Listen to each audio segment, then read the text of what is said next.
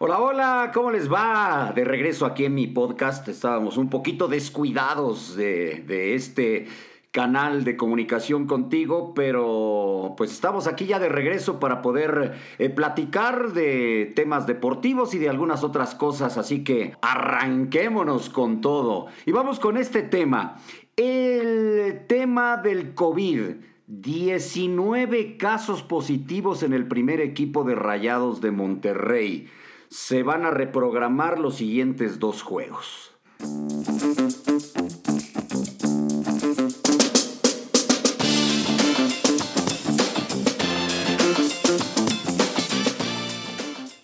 Y la pregunta que yo haría en este sentido es, ¿será un acto de mala fe eh, de, de Monterrey? Porque hay quien dice que ya conocían que ya había algunos síntomas de jugadores en el partido contra el América. ¿Será acto de mala fe? ¿Será un acto de irresponsabilidad de los jugadores o del cuerpo técnico del equipo de Monterrey? Se maneja mucho el tema de Javier Aguirre en el sentido de que pues ya ha estado involucrado en algunas otras... Eh, cosas, digamos, un poquito turbias en el, en el, fútbol. Dentro de un universo paralelo se puede decir cualquier cosa, ¿eh? Y nunca falta el mal pensado. Ahí te va mi opinión. Para mí no es un acto de mala fe de Monterrey. Para mí no es eh, irresponsabilidad de rayados ni de su cuerpo técnico, ni de los jugadores. Que si Funes Mori festejó el gol de penal el otro día contra el América, agachándose, dando a entender que no quería contagiar a los compañeros,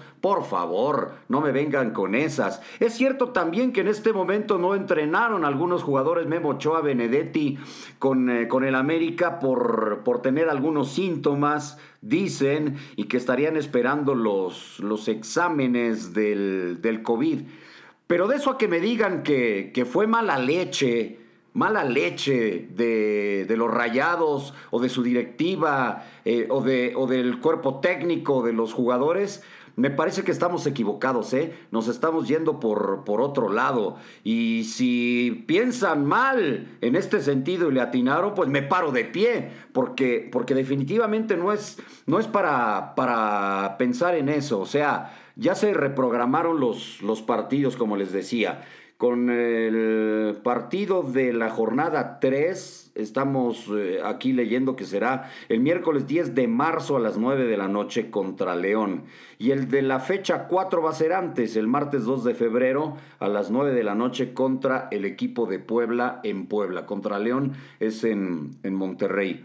Eh, ya están reprogramados. Aquí el problema que yo veo es de protocolos de la liga. Si vemos otras, otras ligas, por ejemplo en Estados Unidos terminó la NFL su temporada regular y no quedaron a deber un solo partido. Están teniendo problemas con la NBA ahora que ya no es em, todo el torneo en una, en una sola sede. Pero los protocolos están muy claros y muy establecidos. Aquí la bronca con la liga es que no existen o no los conocemos claramente o cada quien eh, hace lo que, lo que cree conducente a hacer y entonces esto se vuelve un verdadero, perdón que lo diga así de clarito, pero un verdadero desmadre, porque porque entonces no entendemos qué partido sí se puede suspender, qué partido no se puede suspender, si debería suspenderse entonces toda la jornada, que ya dijo Miquel Arreola, el nuevo titular de la liga, que eso no va a suceder por lo menos de, momento.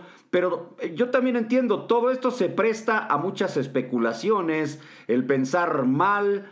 Eh, por eso yo quisiera de dar este punto de vista en, en, un tema que es verdaderamente complicado de entender, porque pues es complicado de entender el mismo virus en sí, y díganme si no va a ser las acciones y reacciones que se tienen en ese sentido. Pero de todas maneras yo sí creo que la liga debería de tener protocolos mucho más claros de decir, ok, si un equipo tiene, no sé, uno, dos, tres, cuatro jugadores positivos, entonces su partido se suspende y se reprograma. Si hay tres, cuatro, cinco equipos involucrados con, con temas de positivos de COVID, pues igual y ya pensar en, en suspender la jornada. Estoy tirando nada más ideas así un poquito al aire, pero la realidad es que este este caso de, del Monterrey y algunos otros que se han dado eh, durante la etapa de pandemia es más problema de la liga y de su organización que de los clubes. Yo no sé tú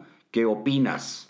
Mm, me gustaría saber eh, qué es lo que, lo que piensas al respecto.